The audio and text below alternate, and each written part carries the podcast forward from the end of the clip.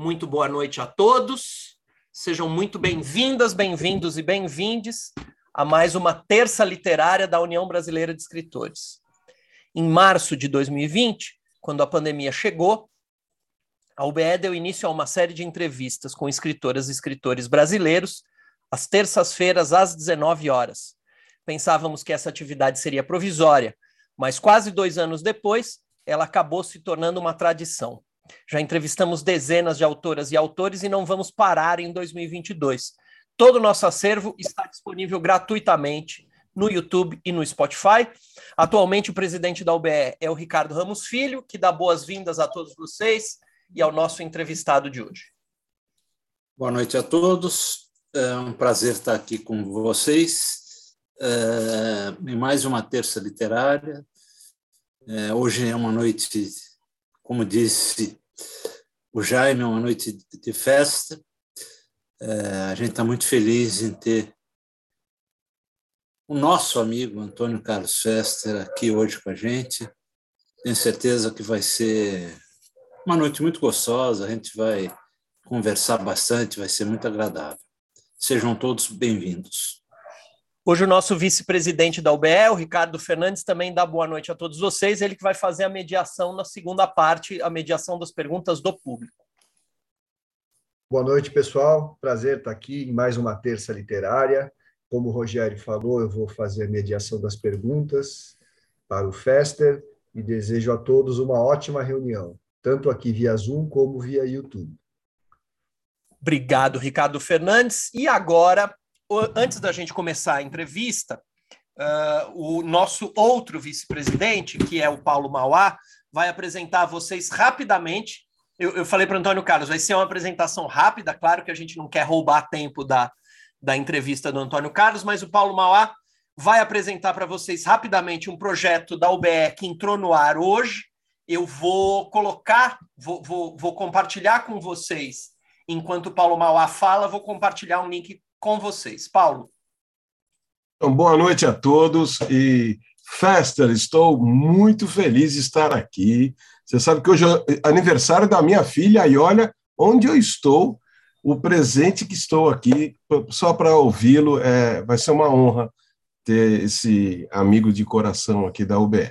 O projeto é um projeto de livro de contos que a UBE está desenvolvendo com os escritores de Xangai, chama-se Projeto Brasil-China UBE, e. Esse projeto ele está uh, dentro de um site da Catarse, que é para justamente nós elaborarmos um crowdfunding, o que a gente uh, aqui no Brasil chama de vaquinha.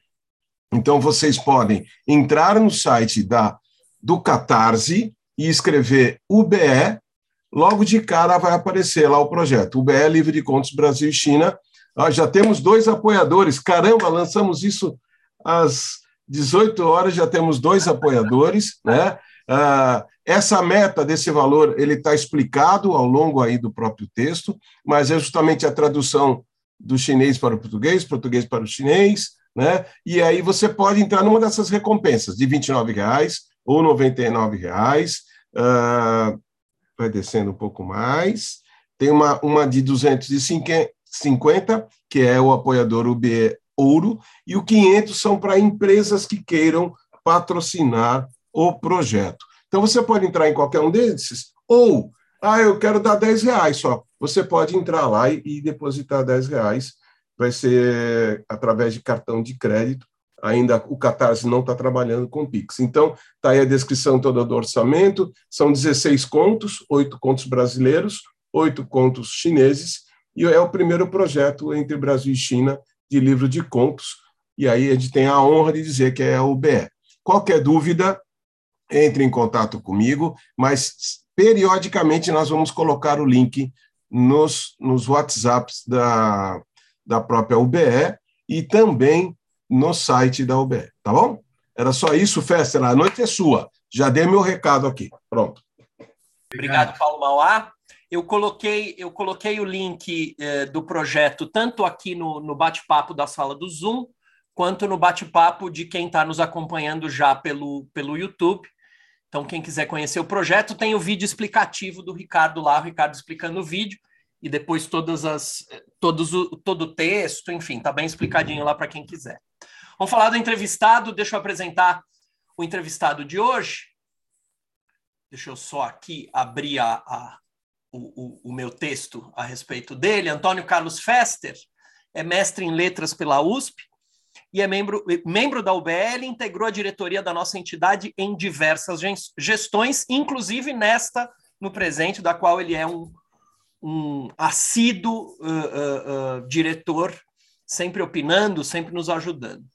Fester também integra a Comissão de Justiça e Paz de São Paulo, eh, em diversas gestões já, e pela Comissão de Justiça, pela Comissão Justiça e Paz, ele participou da coordenação do projeto Educação em Direitos Humanos na Secretaria de Educação da Prefeitura de São Paulo entre 1989 e 1992.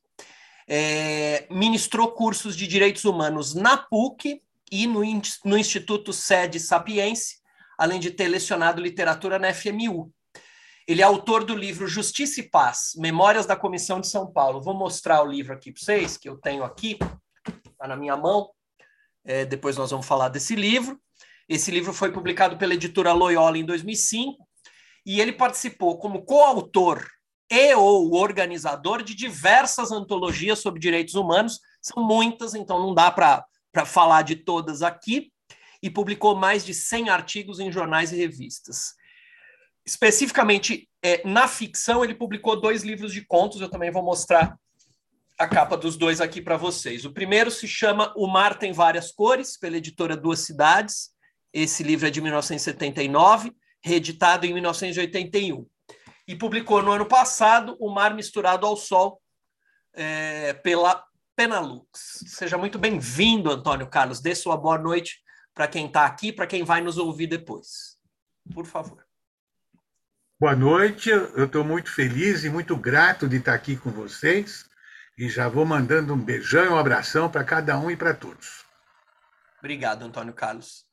Bom, vamos lá. É, é, eu, eu quero começar dizendo que é, foi difícil de preparar essa entrevista, é, mas eu, eu, quero dizer o seguinte: é, eu estou muito feliz de, de ser o um entrevistador do Antônio Carlos, porque lá no começo das terças literárias, é, a, a, gente não sabia muito bem como é que a gente, o formato que a gente ia adotar para as entrevistas, é, porque como eu, eu, repeti todas as vezes que a gente entrevistou é, é escritores que são principalmente jornalistas, nenhum de nós é um, um jornalista assim, né, é, entrevistador, etc. Tal. Então a gente foi criando o modelo de entrevista é, com, com transmissões com menos gente e o, o pessoal da diretoria entrevistava outra pessoa da diretoria. Então, Ricardo foi entrevistado, eu fui entrevistado, Ieda foi entrevistada.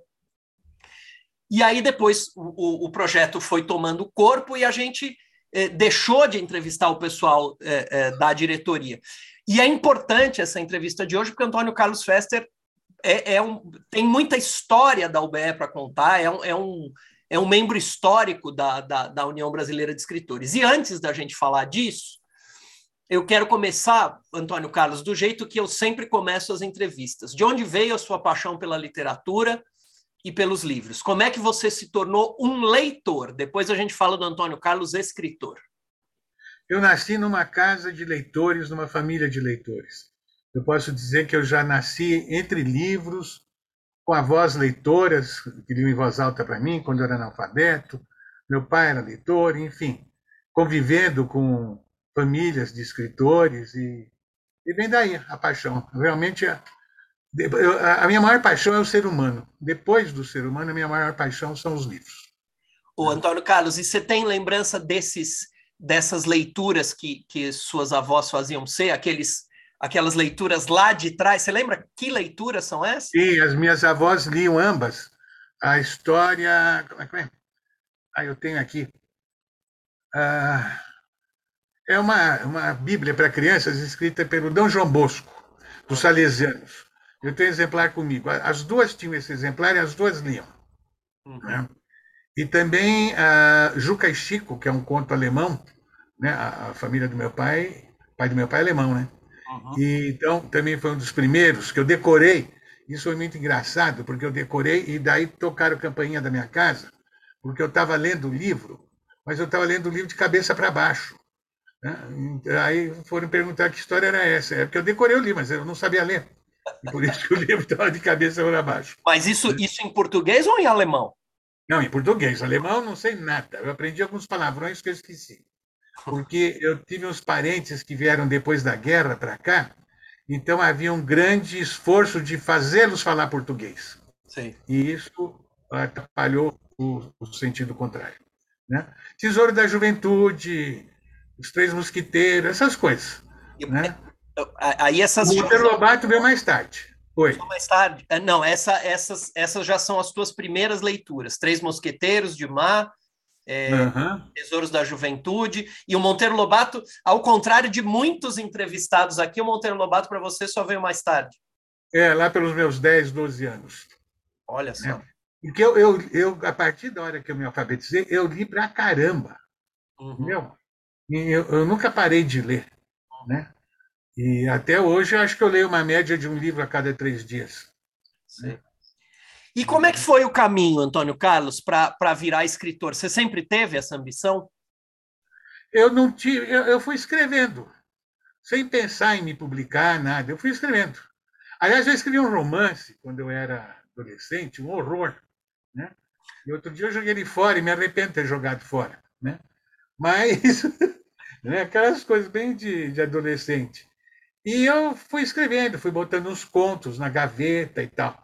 Aí eu estava acabando a faculdade de letras e eu fiz um trabalho teórico sobre Ledier Cachet. E aí o Antônio Cândido vira para mim e diz assim: escuta, esse trabalho tem enredo, cadê os contos que estão na gaveta?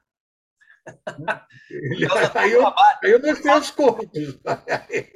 Por causa do trabalho, ele, ele imaginou ele viu que o, o, trabalho, que era teórico, tinha um enredo. Olha só. E, e diz ele para mim: cadê os contos que estão na gaveta? Agora, eu também sei que ele falou para alguém, né? não sei quem, que, eu não, que eu, a minha paixão pela literatura era tão grande que valia a pena me estimular, inclusive, a escrever e a publicar. Mas que eu não era também um escritor assim, nenhuma né? revelação. Mas o Antônio Carlos, e, e, foi essa essa sugestão do, do Antônio Cândido, que era seu professor, e depois eu sei que ele ficou teu amigo, teu vizinho, inclusive. É, foi essa, foi por aí que veio o, o Mar tem várias cores? Foi, foi por aí. Hum. Porque daí eu mostrei para ele, acabei mostrando, nem me lembro se fui eu, se foi ele, para o Chico Barbosa, que era meu primo, o Francisco de Assis Barbosa, o biógrafo do, do Lima Barreto. E daí o, o Chico Barbosa que uh, entrou em contato com Benevenuto Santa Cruz, que era o editor das duas cidades. Você contou, você contou uma história ótima no, no podcast da, da UBE que o, o teu lançamento o teu lançamento encheu a casa. Foi, é, eu vou contar. Ele não queria fazer noite de autógrafo, era estreante, o, o Benevenuto. Eu dizia para ele, vai dar ibope, porque é, é, eu tenho um, um, potencial social muito grande. Então vai aparecer gente para ver o que, que esse louco escreveu. Né? Então nós combinamos o seguinte: se eu vendesse abaixo de 100 livros, toda a despesa do coquetel era por minha conta. Se fosse entre 100 e 200, era meio a meio. Se fosse acima de 200, era por conta dele. E eu vendi 300 e tantos na livraria Capitula, na Rua Pinheiros, em 1979, né? E levou anos para eu ser passado para trás lá na livraria. Foi o Inácio Loyola Brandão que acabou me vendendo mais que eu, lógico. O, o Antônio Carlos, eu, eu ia, é engraçado porque eu ia perguntar, a minha segunda pergunta era exatamente qual que era a história por trás do Mar Tem Várias Cores. Então foi isso, esse estímulo, esse empurrãozinho do Antônio Cândido, uhum. desse, do meu primo. O, o, Francisco de Assis Barbosa, seu primo. É, primo da minha mãe, né? Primo lá. Primo distante da sua mãe. Né? Entendi. Uhum. É, eu gosto, eu acho, Antônio Carlos, eu não sei se você concorda, não sei se, se você recentemente releu alguma coisa do, do Mar Tem Várias Cores, é um livro que tem 42 anos, né? É, eu não sei se você deu uma olhada no teu livro recentemente, mas ele é um livro, do ponto, de vista, do ponto de vista do estilo, ele é um livro diferente do segundo, que é o Mar Misturado ao Sol, que você lançou no ano passado. Eu achei que o mar tem várias cores. Eu reli para fazer. Reli não, você me deu de presente recentemente, né? Li para fazer essa entrevista, eu reli alguns contos do Mar Misturado ao Sol que eu já tinha. É, eu acho que o Mar tem várias cores, ele, ele é um, um, um, livro de estilo assim, direto ao ponto, frases curtas, né? descrições muito objetivas. Ao contrário, e, e, não estou dizendo que um é melhor do que o outro. É, o, enquanto que o Mar Misturado ao Sol ele tem períodos mais longos. É, é, é, cê, cê, cê, eu, eu, fiquei pensando, por que será? É, será que você era um jovem escritor ambicioso no Mar Tem Várias Cores, e agora, 42 anos depois, quando você publicou o, o, o Mar Misturado ao Sol, você estava mais solto e por isso você deixou os períodos correrem? Será? É uma hipótese muito maluca na minha cabeça? Acho que não, mas eu também não sei te explicar, viu? Agora, eu sei o seguinte: tem alguns pontos do Mar Tem Várias Cores que eu gosto muito, e tem outros que eu tenho vergonha. Né? Uhum. Então, é aquilo que eu, é um conselho que eu dou para muita gente: não dê. Porque o Mar Tem Várias Cores é o nome de um conto do uhum. livro. É um dos piores contos. Uhum. Então, eu sei de críticos importantes, por exemplo, Nogueira Moutinho, na época, né? Zé Geraldo Nogueira Moutinho, abriu o livro, leu o Mar Tem Várias Cores, o conto, e fechou o livro. Uhum. Então deixou de ler os bons, porque achou aquele um, horror, e por ali já não leu o resto. Então a gente não deve dar o nome de um conto ao livro. Né? Coisa que eu já evitei nesse segundo. Porque queima, né? Queima. O Yumar tem várias coisas, realmente é um conto muito mal escrito. Agora, o livro tem coisas muito boas, como o relógio do avô, uhum. até o seu amigo, o nosso amigo, né? Chico Moura e o Carlos Faraco, uhum. acabaram colocando no livro didático e trabalharam com ele lá no Nossa Senhora das Graças, onde Helenice também dava aula na época, e daí o, o relógio do avô foi transformado em desenhos, arquitetura, escultura, uma coisa linda, que eu conto em diversas linguagens. Uhum. O colégio trabalhou sobre diversos aspectos. Isso me gratificou muito. Né? Agora, eu nunca parei para pensar na diferença de um e de outro. Uhum. Eu fui escrevendo, eu não sei, eu, porque eu estava pensando, eu não escrevi os dois para publicar. Uhum. Eu só resolvi publicar esse último, Mais Misturado ao Sol, por causa da pandemia. Eu falei, ah, deixa eu publicar isso antes que eu morra. Não quero que seja póstumo. Fala né? isso. Né? Entendeu? Achei que eu podia morrer com a Covid, então resolvi publicar. Por isso que eu publiquei. Né? Agora, ah, porque, na verdade, quando eu escrevo, eu escrevo ou para me exprimir ou para algumas poucas pessoas. Né? Então, eu escrevo para os meus filhos do coração, que é o Guilherme Adriano, para a Helenice, né, que é a minha mulher, escrevo para o Frei Beto, que é grande amigo, para o Cesarino, que é outro grande amigo, e fica por aí mesmo. Não, não, sabe, não, não tenho essa, essa essa, essa, não sei te dizer, esse, esse, desejo e nessa fantasia de que eu vou ser um grande escritor e vou ser premiado, e, sabe? Eu acho que oh, tem alguns contos bons, mas eles não vão mudar a história da literatura, não. Uhum. Mas, ô, Antônio Carlos, esse livro também foi o livro que te aproximou da UBE, não foi? Não, eu nunca me afastei da UBE. Você não, não. me fez essa pergunta. Eu só me afastei da UBE na gestão passada. Sim, porque sim. eu não tinha a menor identidade com o último presidente. Não, né? mas eu, eu quero dizer. Mas eu estava lá, eu estava presente, entendeu? Com, com o Joaquim, eu participei do Congresso de Escritores em Ribeirão Preto, uhum. eu participei ainda de diversas diretorias. Eu nunca não, me afastei da UBE desde que eu entrei nela em 79. Então, mas é, é, desculpa, acho que eu, eu, eu, perguntei errado. O primeiro livro, o primeiro livro foi o que te levou, te, te aproximou da UBE, não foi isso? Foi. Ah, então, daí foi a indicação do Martinho você... Lutero dos Santos, que era um é. escritor, um pastor protestante caçado, de esquerda, que também deu aula de literatura na USP, que era casado com a Zuleika Fernandes, amiga da minha mãe, ele que me falou da UBE. E daí me colocou em contato com o Caio, ao Caio Porfírio Carneiro. Né? Hum. E, por outro lado, eu também eu fui lá na Livraria Capitu, onde ia lançar o livro, e eu fui aos lançamentos antes do meu, lá. E encontrei a, a tropa toda da UBR lá, entendeu? Que era, a, a, eram os candidatos da época, era o Cláudio Viller, Antônio Posidone Sampaio, Joyce Cavalcante, Rony Walter, um pessoal que foi minha turma inicial na UBR, né? E que fizeram uma vem, vem, vem, vem para BR, vem conosco, né? Uhum. E aí eu fui. o Antônio Carlos, quem te conhece aqui da, da, da diretoria sabe que você tem centenas de histórias sobre, especialmente os, os uh, o, o, prêmio Jocapato, as campanhas.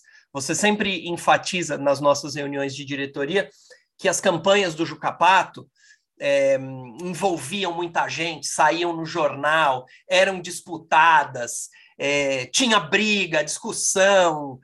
É, eu queria que você escolhesse uma história, uma só, dessas é, do, do Jucapato, para contar aqui para nós hoje, de um Jucapato dessas, dessas campanhas emocionantes que você participou.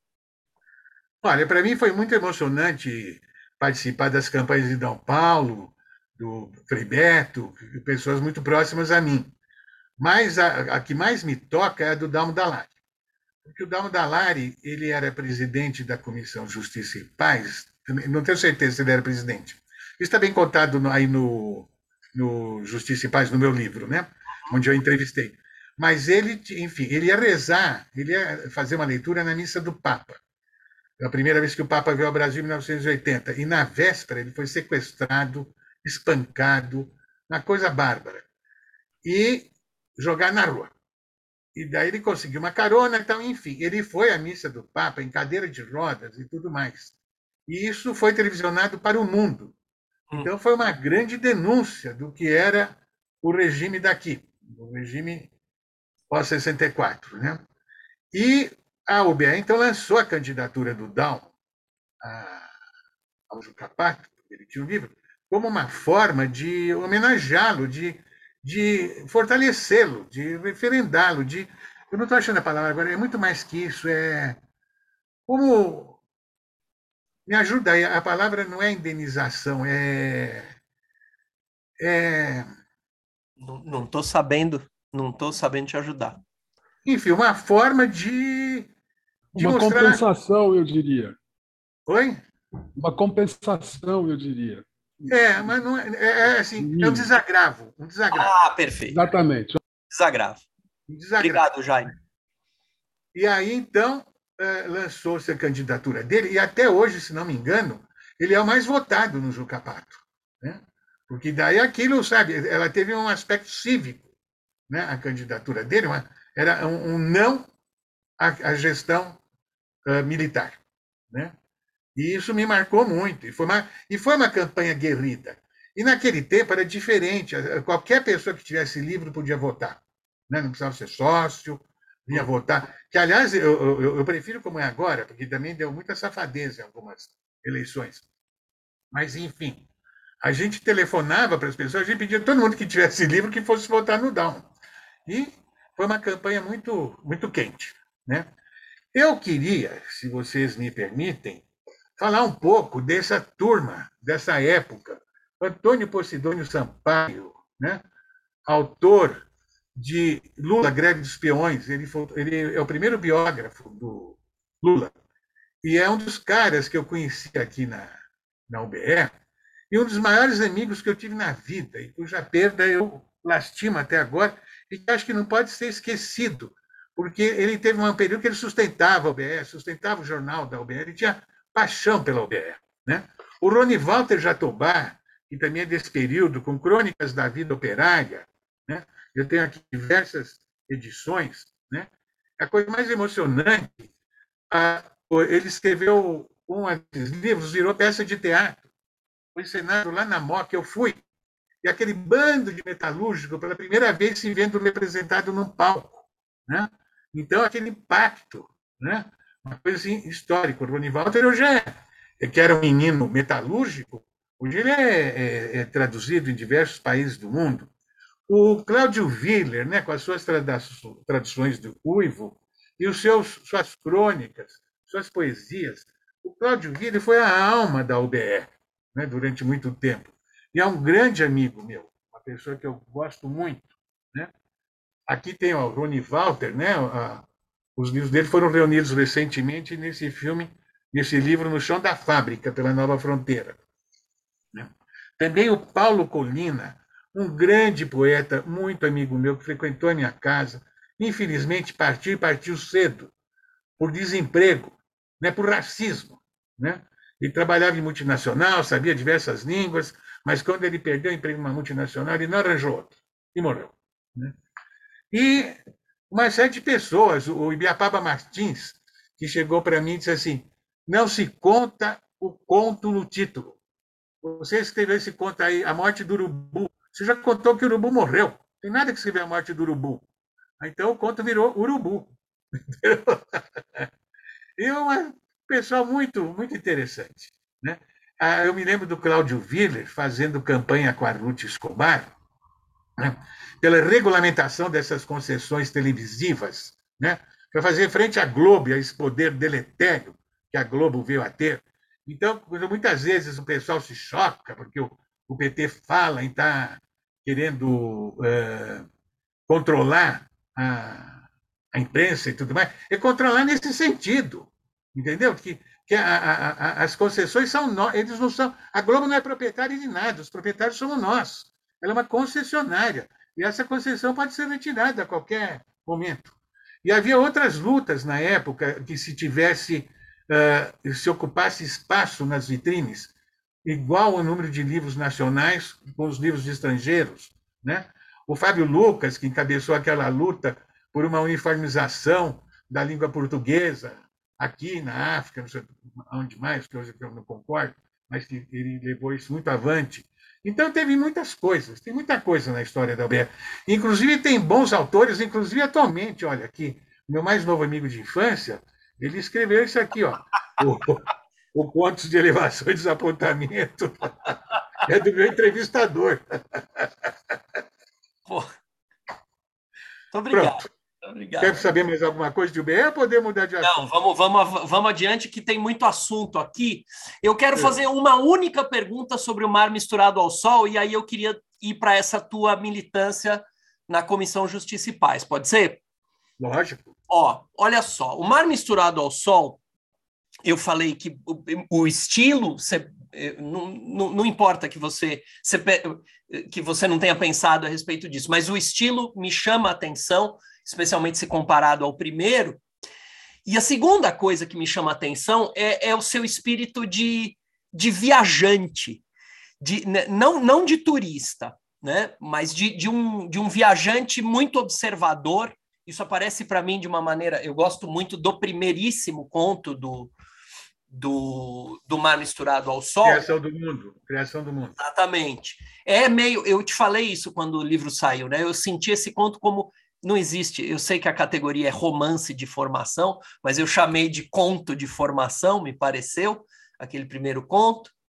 E cê, no, no conjunto do livro você circula por Paris, Congonhas, lá no, no, no, no Santuário de Bom Jesus dos Mato, de, de Matozinhos, o Rio de Janeiro aparece e muito São Paulo.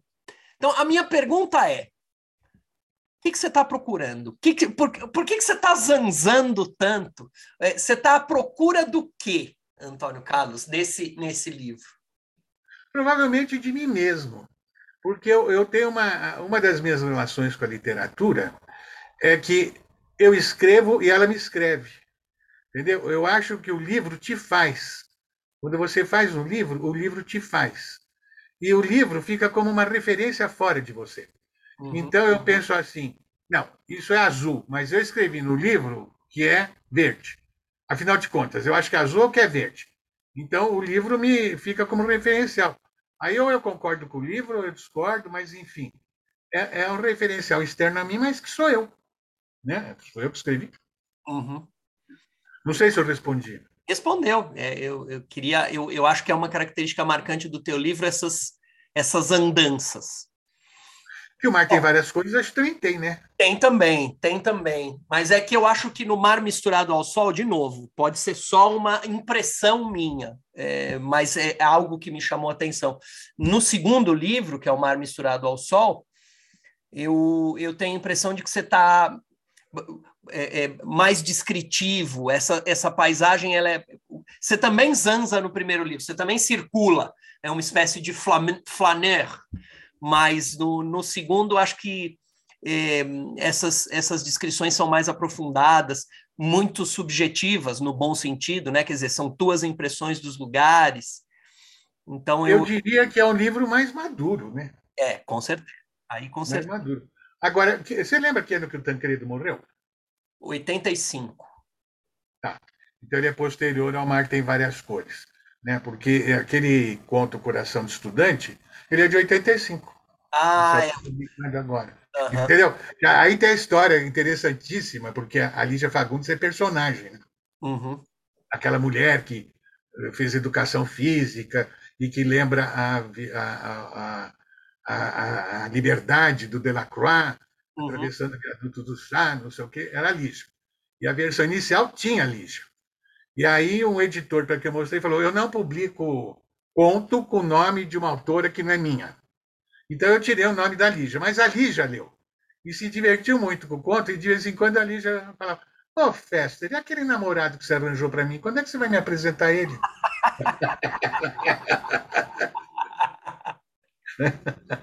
Legal. Antônio, Porque a Lígia foi uma grande companheira aí nas diretorias da UBE, né? A gente conviveu aí na UBE.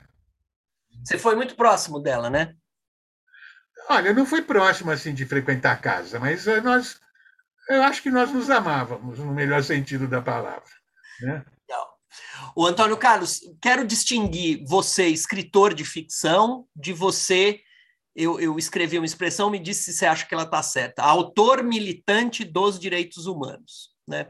Acho que hum. são coisas que dialogam, é claro, mas você tem esse livro aqui, sobre a, a Comissão Justiça e Paz, esse livro que eu já mostrei a capa, estou mostrando de novo, publicado pela Loyola.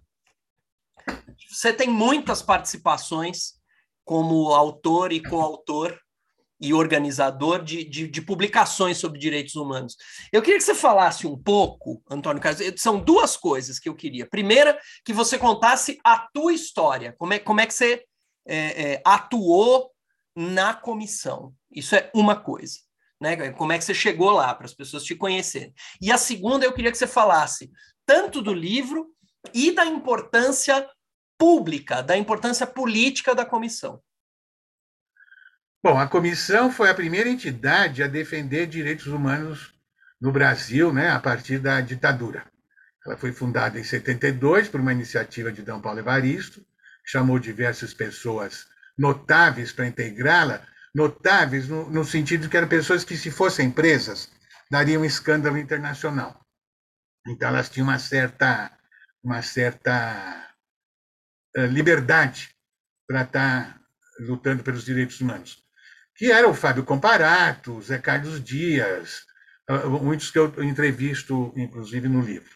Uhum. Eu cheguei à comissão através do Frei Beto. O Frei Beto é um irmão, né, um grande amigo meu, desde que foi solto em 1973. Né? Aliás, uma das coisas que nos aproximou muito foi o Mar tem várias cores. Foi a literatura. Ele gostou muito dos meus contos e se aproximou mais de mim por conta disso. Mas daí o Frei Beto percebeu que eu me preocupava muito com direitos humanos e me indicou para trabalhar na Comissão de Justiça e Paz. Eu entrei lá como funcionário. Eu fui funcionário uns oito anos. Na mesma época, eu trabalhava na prefeitura e dava aula na FMU. E nós, aí o, o Marco Antônio Rodrigues Barbosa, com a Margarida Genevois, bolaram um projeto Educação em Direitos Humanos, baseado nas ideias de Paulo Freire e de, da Teologia da Libertação, que é tudo o que eu amo. Né? E aí nós começamos, o, o Paulo Freire se tornou nosso assessor, né?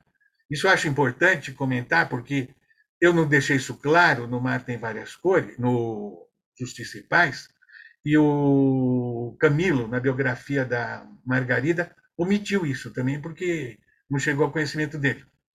Então, o Paulo Freire era nosso assessor. Né? Nós, inclusive, ele sempre teve por hábito dar assim, jantares ou almoços no qual se discutia trabalho. A gente comia trabalhando. Aí eu fiquei furioso quando a Veja publicou um dos necrológicos mais nojentos que eu já vi, que foi sobre Paulo Freire, dizendo que o Paulo Freire, secretário, só dava almoços e comidas e que não trabalhava. Mal sabiam, a, a, quer dizer, foi má fé. Eu parei de ler a Veja a partir desse necrológico, nunca mais comprei a Veja. né? Porque eu, eu tinha maior admiração pelo Paulo Freire. Tinha e tenho, né? E então a, o, o, o Paulo Freire nos assessorava e quando ele se tornou secretário, a coisa se inverteu. Nós fomos assessorá-lo, né? enquanto Comissão Justiça. Daí ele vira para mim e diz assim: esse pessoal da comissão está querendo me trazer um pacote pronto, eu não quero pacote pronto. Aqui é uma construção coletiva. Eu falei, deixa comigo.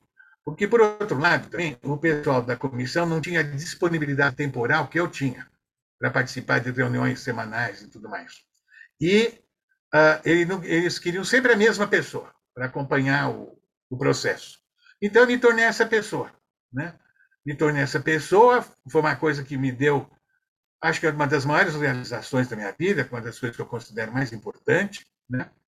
E eu, assim, para você ter uma ideia, eu me lembro da Margarida e eu conversando com a Silvia Pimentel na PUC, numa época que não existia nada sobre educação e direitos humanos.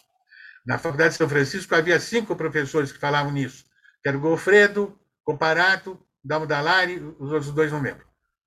A, a partir do nosso trabalho, Modéstia as Favas, né? Hoje você tem plano nacional, plano estadual, plano municipal. Isso tudo pode estar engavetado no momento, mas está aí. Isso existe. Isso é uma semente que ninguém vai matar. Né? E isso deu muitos frutos e muitos resultados. Ainda hoje eu li no jornal né, o número de suicídios na polícia é superior ao número de policiais mortos em ação. Né? Isso me dá uma tristeza, porque eu cheguei a dar aula para a polícia, na PUC, que você mencionou. Né? E, sabe, eu ouvi de soldado, eu vou ser outro policial a partir de agora, porque agora eu entendi que são direitos humanos. Né? Ah, Está tá, tá tudo muito triste atualmente, mas eu tenho a maior fé na humanidade, eu tenho fé nas pessoas, porque convivendo com essas pessoas maravilhosas que eu convivi, tipo Antônio Carlos Cesarino, Antônio Cândido, uh, D. Paulo Evaristo, Frei Beto, Paulo Freire, não dá para descrever da humanidade. Né? Uhum. Eu, eu sou privilegiado nesse sentido. Então, eu tenho a maior fé no ser humano e acho que a semente está aí, está lançada. Né? É, são ondas que vão e que vêm. Né? E, e dias melhores virão, se Deus quiser. Aí eu queria só mostrar. Mostra, mostra aí, depois eu queria fazer uma pergunta ainda dentro da, da comissão. Tá assim, eu, eu só quero mostrar alguns livros em termos da comissão, eu, eu, eu vou reduzir ao mínimo. Por exemplo, eu, são dois livros tratando de direitos humanos e. E aqui está Direitos Humanos e Literatura, que é aquela antológica palestra do, do Antônio Cândido, se tornou Direito à Literatura. Né? Ele... Afasta, afasta, um pouco a capa para a gente conseguir ver, uh, Festa. Afasta um pouco da câmera para a gente conseguir ver inteiro. Isso, isso. Isso, ótimo, ótimo. Tá? Da Brasiliense Direitos Humanos e Reticências. Aqui você tem Medo com a Chauí, AIDS com Betinho, Anistia com Carlos Alberto e Doeta, Estado com Comparado e Literatura com Antônio Cândido. Aí eu traduzi do Luiz Pérez Aguirre, A Igreja em Crise. O Luiz Pérez Aguirre era um autor muito importante na educação em direitos humanos. Ele tem um livro, que eu separei, mas agora eu, eu já botei de lado, que é o Paulo Freire comprou um para cada escola municipal. Nós que trabalhamos com o Paulo Freire, bolamos esse livro aqui, Ousadia no Diálogo, que é uma homenagem a ele, né? onde a gente conta todo o nosso processo de trabalho. Né? E eu não posso deixar de mencionar, já que estou falando na educação em direitos humanos, que é assim a paixão da minha vida, o Dalmo Dallari, com este livrinho aqui, O Direito da Criança ao Respeito, eu acho que não existe melhor texto para falar de direitos humanos de todos nós, não só da criança, como esse. E que é imperdível a afirmação histórica dos direitos humanos do Comparato, né, que saiu pela Saraiva, assim como a ética do mesmíssimo Comparato, esse tijolo aqui, que é imprescindível que se leia, da Companhia das Letras. Né? E, e é isso. E eu tive o prazer agora, né, me adiantando, de ver o meu texto Religião e Direitos Humanos publicado nesse livro aqui, recentíssimo, né? acabou de sair esse ano mesmo, que é Religião e os Dilemas Brasileiros do Século XXI, organizado pelo meu amigo Cláudio Pereira Noronha, do Sindicato dos Bancários do ABC. Bom, não vou me estender muito para. Deixa eu, deixa eu te perguntar uma coisa. Antônio Carlos, você conheceu na, na, na comissão muita gente, né? Eu queria que você destacasse para nós uma, uma personalidade dessas. É, dessas de, eu sei que é, é difícil, tô, tô te apertando. Você conheceu muita gente boa, mas queria que você destacasse uma dessas personalidades que você conheceu na, a partir da comissão, a partir das tuas é, da tua atividade na comissão para destacar aqui, porque eu acho que é importante no Brasil de hoje é, a gente destacar essas personalidades. Mas não pode ser uma pessoa, Rogério. Não pode. Sabe? Porque eu, eu não posso falar da Margarida Genevois em detrimento do Dalmo Dallari, ou do Zé Carlos Dias, ou do Fábio Comparato. Entendeu? Uhum. São monumentos uhum. vivos né? à democracia e à defesa dos direitos humanos. São pessoas pelas quais eu tenho o maior respeito. Sem falar do maior de todos, o maior de todos talvez fosse o Dom Paulo. Uhum. O Dom Paulo, sem dúvida alguma, que propiciou tudo isso, inclusive a publicação do Brasil Nunca Mais. Uhum. Né? Que quando o... ele entregou o Juca Pato para o seguinte, eu escrevi sobre tudo isso, que é o. Acho que é Antônio Calado o Antônio Calado comentou que o Brasil Nunca Mais era o principal livro da literatura brasileira. Né? Dom Paulo, sem dúvida alguma. Dom Paulo, é assim, é uma saudade. Legal. É, bom, nós estamos. São, são 7h42, a gente já tem uma fila de, de, de, de, de gente para perguntar. É, antes de, de eu encerrar a minha, a minha parte aqui, eu queria voltar nos autores, Antônio Carlos. A gente partilha, eu, eu te falei isso, né? A gente partilha do gosto por um autor, que é o, o grego Nikos Kazantzakis. Ah, olha lá, sabia que você ia mostrar. Mas eu sei também de, de, outros, é, é, de outros autores. Sei, por exemplo, que você é um grande leitor do Mário de Andrade. E eu acho que é importante a gente falar isso. Eu queria que você destacasse alguns dos seus autores do coração? Mário de Andrade, sem dúvida, o Lima Barreto, sobretudo Machado de Assis. Sobretudo Machado de Assis. Graciliano, aquela turma, né? A, a turma. Agora, eu vou confessar para vocês, eu até hoje não consegui ler o Grande Sertão. Eu adoro um monte de coisa do Guimarães Rosa, mas o Grande Sertão eu impero no meio do caminho. E assim como eu impero com o Em Busca do Tempo Perdido, do Proust. Aí comentei isso com o Cândido. Ele falou: não se impressione. Existem os leitores de Proust e os leitores do Joyce. E eu sou leitor do Joyce, eu adoro Ulisses, leio e releio Ulisses, né? Então, eu fico nessa linha. Mas eu sei que um dia eu vou ler o Grande Sertão para valer, entendeu? Um dia eu engato a segunda, e num feriadão eu leio ele inteiro, porque eu leio, eu li trechos mas ele inteiro nunca li.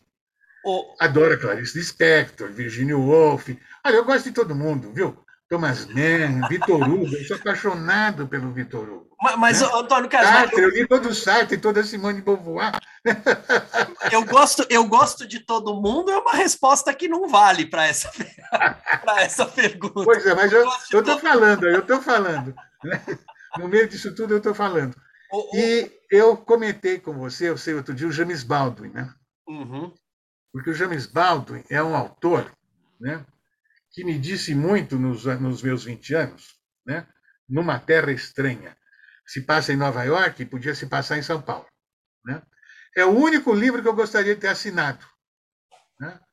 Porque é um livro, assim, de, de, ele, ele é tão humano. E outro dia eu vi uma entrevista do James Baldwin dizendo que era um livro sobre o amor. Aí eu fiquei contente, falei, ah, por isso que eu gosto.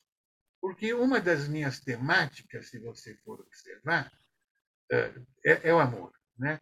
É, é, é, a procura de diálogo, né? diálogo no sentido freudiano da palavra, né? de que as pessoas se entendam, de que as pessoas se unam, de que as pessoas sejam construtivas. Né?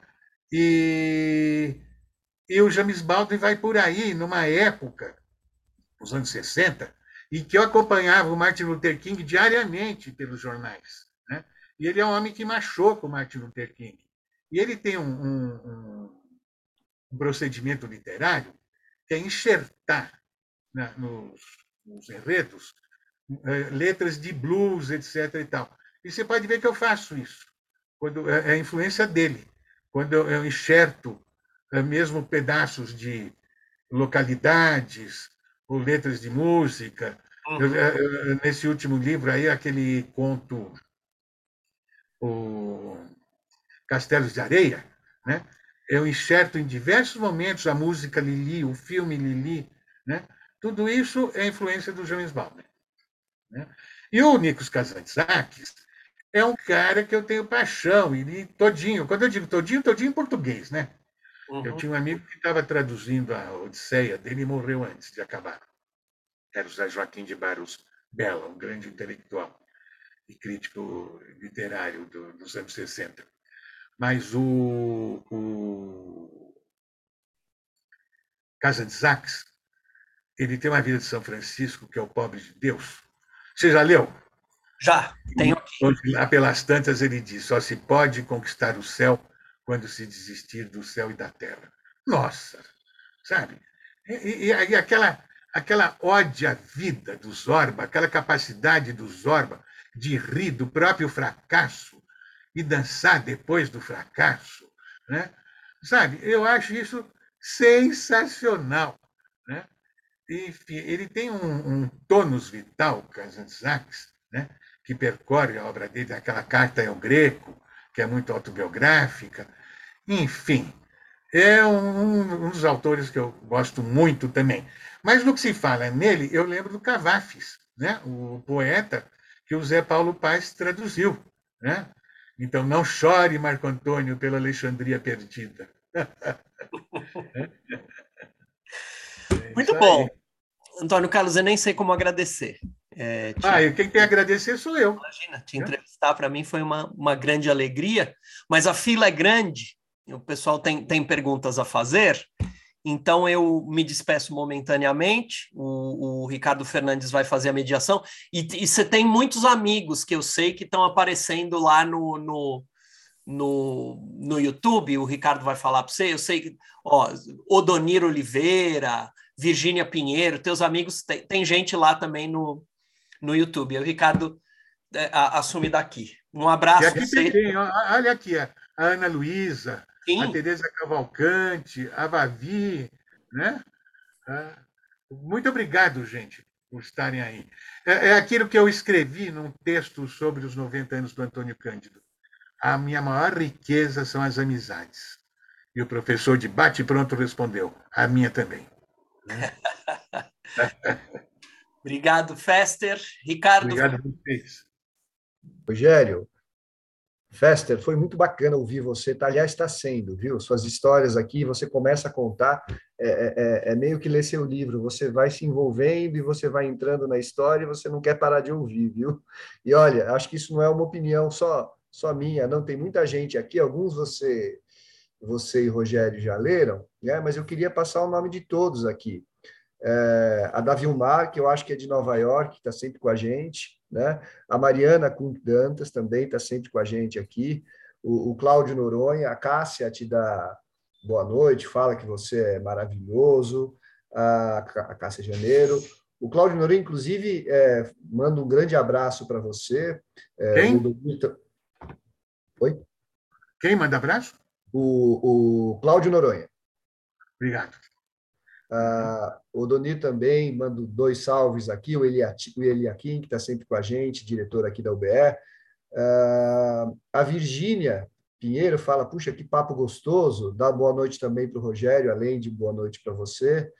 Ah, a Maria Isabel Fester fala que a conversa está boa aqui. Né? Uh, o Eliakim, inclusive, diz que ama os mil e um causos do querido Antônio Carlos Fester. Acho que tem muito mais de mil e um, viu? Você precisa de uma outra entrevista para contar aqui outros para a gente. Uh, deixa eu ver aqui. Uh, a Sandra é, disse que é preciso coragem para começar um livro assim. Ela deve estar se referindo a, a uma conversa do, do Noronha. Enfim, tem muita gente aqui. Né? E tem três perguntas aqui para você. Só quero fazer uma correção, Xará. É o da Vilmar, tá? É o da Vilmar. Ah, perdão, perdão. Tá bom? É, é, e é de Nova York mesmo. Ah, então é isso, é isso mesmo. Tá bom? Tá bom. Uh, então, já que você está com a palavra, Xará, pode fazer sua pergunta, que você aqui é o primeiro da lista. Tá bom. Fester, primeiro, falar do meu carinho por você, da minha alegria em ter você aqui e é, você honra a minha gestão, a gestão de todos nós, a gestão, essa diretoria da, da UBE é um ter você nessa diretoria da UBE é uma coisa muito legal, muito muito bacana mesmo, né? Obrigado. Vamos vamos à pergunta. O mar tem várias cores, o mar misturado ao sol. Assim que a pandemia arrefeceu, você se mandou para Maceió, depois para Ubatuba. O que é essa paixão pelo mar? É coisa de paulista? Eu acho que é meio genética. Eu estava com uma em Paraty, com uma psiquiatra que infelizmente também já foi embora, nortista, Maria. Bom, e daí eu falei para ela: se tiver reencarnação, eu já fui marinheiro ou pescador. Meu avô fazia o quê? Então eu tive um avô marinheiro, eu tive outro que teve uma companhia de navegação. Então, então não enche. então, eu acho que é genética mesmo. E, e assim, desde criança, a, a, a, minha mãe, sobretudo, me levava muito para o Guarujá. Né? Eu nem lembro, eu tenho fotos eu de colo no Guarujá. Então, eu tenho um contato com o mar assim, desde que nasci. Né? Ah, uhum. Então, é, só para dizer, é, que a gente compartilha várias coisas, né? Uma delas é eu também compartilho com você a fé no ser humano, né? Obviamente o Bolsonaro não é nem ser e nem humano, né? Estou falando de ser humano, né? E eu li Proust e não li Joyce, tá bom? um, um abraço. Joyce, Joyce é, eu ainda vou ler antes de morrer, mas por enquanto. Eu também eu ainda vou ler o, o Grande Sertão. Obrigado. Eu é que agradeço. Ricardo Fernandes, precisa abrir seu microfone. Ah, tá. Obrigado, obrigado, Xará, pela pergunta aqui. Antônio Carlos, antes de passar a pergunta para o Jaime, eu queria ler uma, um comentário aqui do Paulo Mauá. Falou que é, essa sua entrevista é uma aula de democracia e cidadania de você, Fester, uma aula de democracia e cidadania. Meu respeito e carinho por você é imensurável. Comentário do nosso querido Paulo Mauá aqui. Um abraço, Paulo. E agora o, o, o Jaime tem uma pergunta para você. Ok, é, é uma, uma primeiro uma, uma delícia essa conversa, viu? É, é, é dia de Fester mesmo. E eu, eu, eu, queria, eu queria voltar para uma coisa que talvez seja menos literatura, mas acho que é um assunto completamente do momento que a gente está vivendo, viu, Fester? Que é, que é a questão da evolução da, da, das conquistas de direitos humanos, em que o seu trabalho tem, uh, por muitos anos, tem feito isso avançar, tem ajudado a fazer isso avançar. É, nós estamos num momento em que isso está recuando mas eu acho que existe uma coisa de longo percurso, de longo prazo, e que isso vai retomar, vai, nós vamos avançar nesse assunto. Eu queria, eu queria tocar, eu queria uh, uh, tocar numa, numa, numa coisa muito particular dessas conquistas que a gente teve. Num momento muito, muito grave da ditadura, em que os, as, as, as, as questões de invasão aos direitos humanos foram, foram uh, chegaram ao nível do horror, se é que dá para ter algum nível de horror, se, é, se há um termômetro para horror, mas enfim. Houve um momento em que aconteceu no Brasil uma coisa única, que foi uma, uma, uma junção das diferentes uh, religiões praticadas judaico-cristãs, onde a gente teve um triângulo incrível liderado pelo cardeal Ars, que uma figura admirável, mas o cardeal Arns, o rabino Henry Sobel e o, o pastor Jaime Wright, uh, evangélico, fizeram uma, uma, uma união de esforços é, uma, uma, uma, uma, união, uma coisa conjunta de que os três, quer dizer, as três religiões judaico-cristãs estavam lá, são mais do que três, mas enfim, essas três predominantes na época estavam lá uh, lutando pelos direitos humanos. Você certamente viveu aquele momento. Como é que você vê isso e como é que você vê isso relacionado a, a, ao que temos hoje? Né? Você está perguntando em termos de igreja?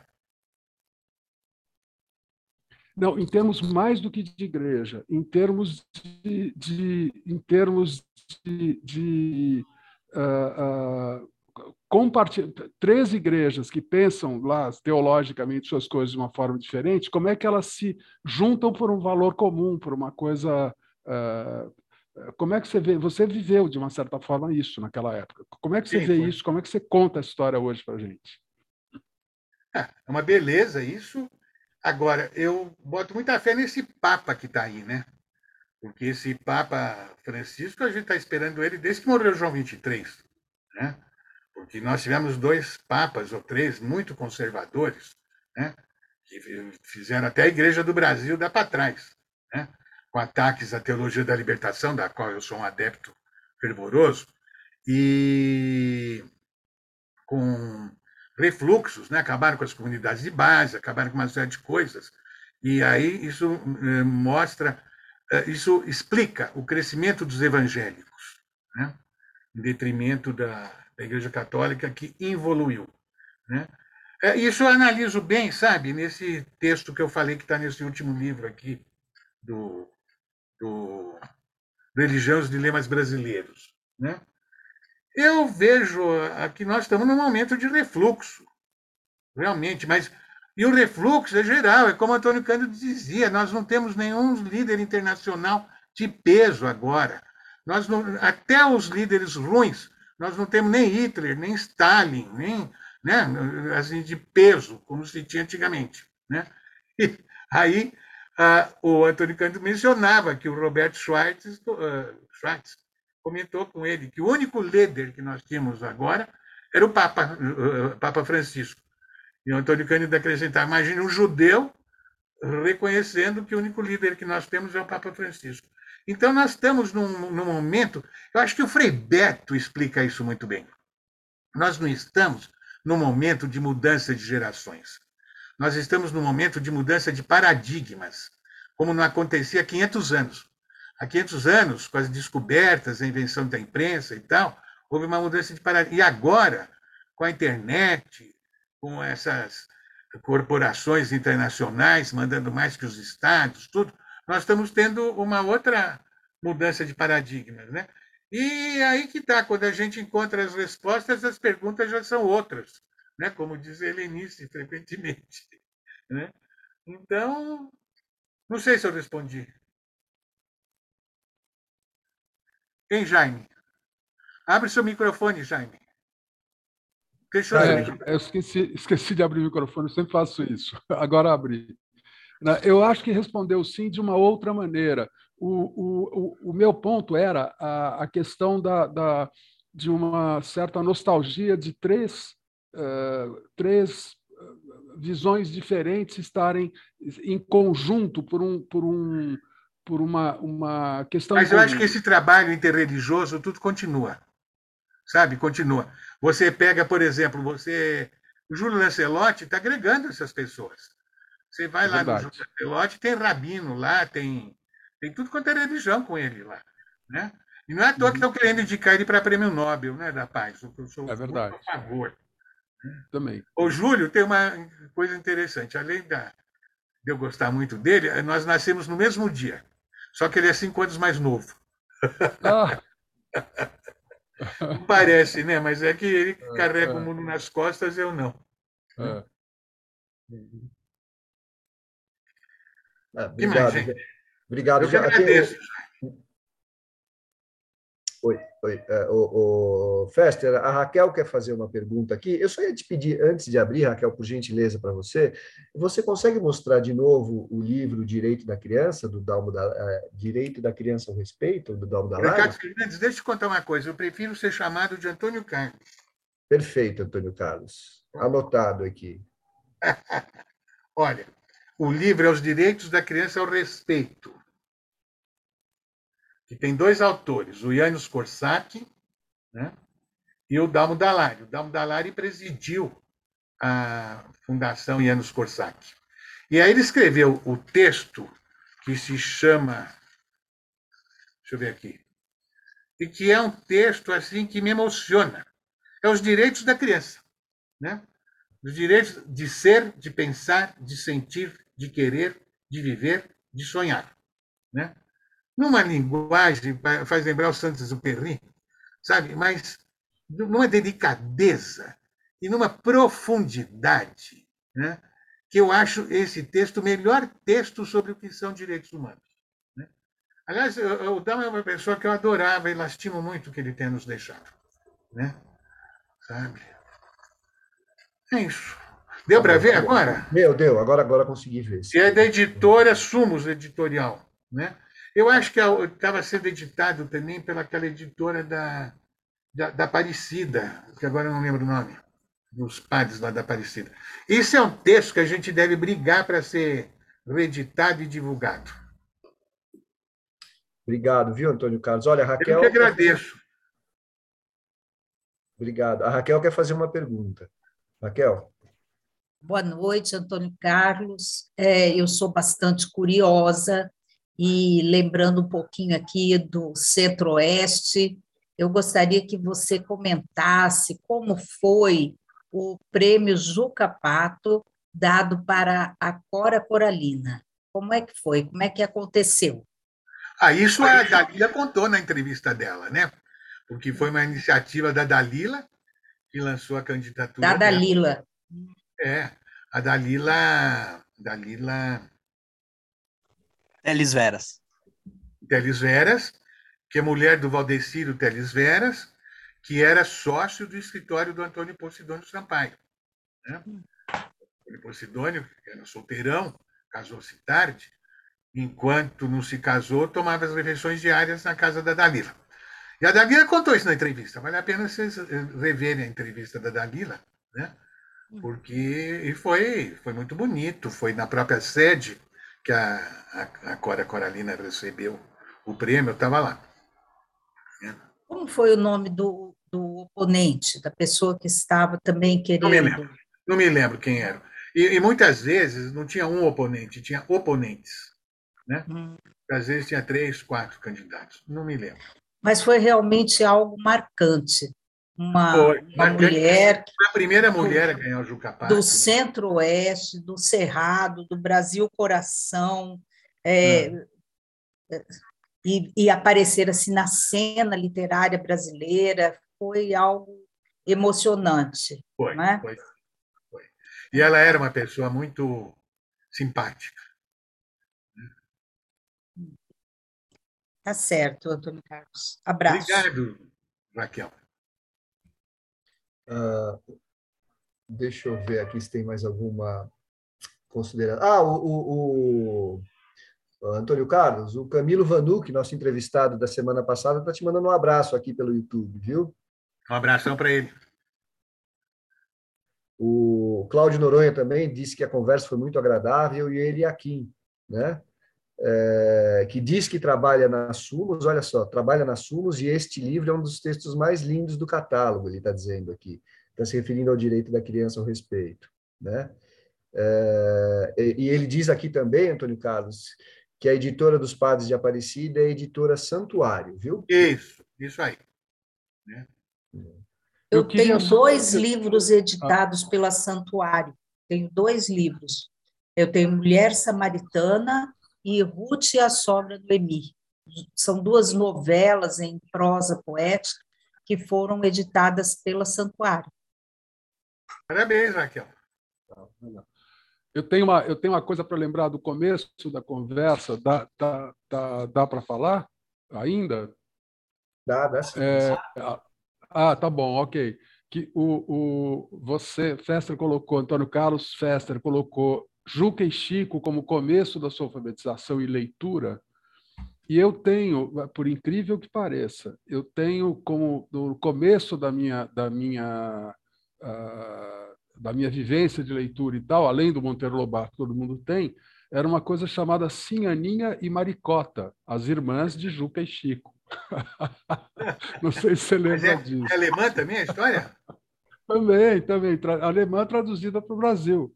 Era a mesma, a mesma história. É, assim, Aninha Maricota. Ouça e depois, se eu achar um livro desse, qualquer hora eu mando uma foto para você, ou os livros ah, até. Eu, eu vou atrás. Aninha Maricota. eu ainda tenho o Juca Chico aqui comigo. Ah, que legal, que legal, é. que legal. Ele chegou a ser encenado no Teatro Municipal, em alemão. Ah. Aí a minha prima alemã, a Marion, mãe do Jorge Friedman, sabe, o cantor de rock? Sim, claro, Ela me claro. levou para assistir isso no Teatro Municipal. É incrível, muito legal, muito legal. Isso que eu estava comentando hoje, na minha infância, havia uma presença muito grande de estrangeiros aqui em São Paulo, né? nas artes, nos restaurantes, tudo, porque era aquele uhum. pessoal que veio da guerra, né? Eu conheci muita gente com números nos braços, né? Que saiu de campo de concentração e tudo. E então nós tínhamos restaurantes russos, uh, húngaros, com danças típicas e tal, que foram aqueles que chegaram e era o que eles podiam oferecer. E depois sumiu. Sumiu, é. eu nem sei se o São Paulo ainda tem um restaurante russo. Há pouco tempo atrás só tinha um. Tinha aquele famoso Hungária, né, que foi um dos últimos. Sim. Porque é. aí os filhos desse pessoal já foi se aclimatando ao Brasil e partiram para outras profissões. É, é. E eu amei a citação do Tesouro da Juventude, que também foi assim a porta de entrada no mundo da poesia. E é. o Vinícius de Moraes tem um conto, A Casa Materna, em que ele diz que a, o lugar onde ele viu pela primeira vez a forma do verso foi no Tesouro da Juventude. Era um tesouro mesmo. O livro dos porquês era uma coisa assim incrível. Foi bom. Agora, outro dia eu tive olhando, sabe? Eu tive relendo, achei tão conservador. Ah, mas é lindo, é lindo. Eu não é, tenho é, mais a, a coleção. Olha o Dante Limonge ah. aí, meu amigo Dante Limonge. Dante, um abração para você. Esse senhor é um grande amigo há muitas décadas e professor de Direito na PUC do Rio. É. Raquel, eu fui olhar com quem, com quem que a Cora Coralina concorreu. Ah. Ela, ela ganhou do Teotônio Vilela. Tá? Olha! E, ganhou do Teotônio Vilela e recebeu o, o, o, prêmio das mãos do Paulo Bonfim. ah, que lindo! que lindo. o prêmio para ela foi o Paulo Bonfim. Tá? Mas só, só concluindo a história do Tesouro da Juventude, o meu avô me deu essa coleção porque tinha uma parte chamada o livro dos porquês. Por que fica à noite? Por que o vento não sei o quê? Então, quando eu ia fazer alguma pergunta, ele dizia: já leu lá no livro dos porquês? Foi por isso que ele me deu o livro. Eu incomodava muito com os meus porquês. Mas falar em Teotônio Vilela, Ricardo, Oi. eu fico triste como a memória nacional é fraca, né? O Teotônio Vilela foi tão importante na Direta Já e tudo mais, e lá em Alagoas falavam para visitar isso, para visitar aquilo, e não me falaram que tinha o Memorial Teotônio Vilela. É. Aí eu comecei a falar, falei, escuta, uma das coisas mais importantes que tem aqui é o Teotônio Vilela, gente, que é isso? Eu fui, eu fui ver, sabe, Festa, eu tenho que ser sincero aqui, eu fui ver porque eu tenho certeza que meu pai jamais faria campanha pela Cora Coralina, né? Então eu falei, deixa eu ver quem que o meu pai apoiou na época. E foi o Teotônio Vilela, que inclusive era lagoano. Só poder... Ele perdeu, mas eu tenho certeza que ele fez campanha pelo, pelo Teotônio Vilela e não pela Cora Coralina, que ele respeitava como escritura, mas, como escritora, mas achava é, uma poeta de qualidade inferior. Né? Mas, a melhor do é... seu pai é ele do meu lado no Congresso é. Brasileiro de Escritores, é. e o, o Sarney fazendo seu primeiro pronunciamento à nação, e o seu pai, era só o que me faltava ter que aplaudir esse homem.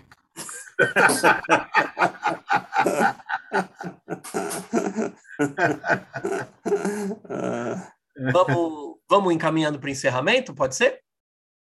Pode. Pode. Vamos lá?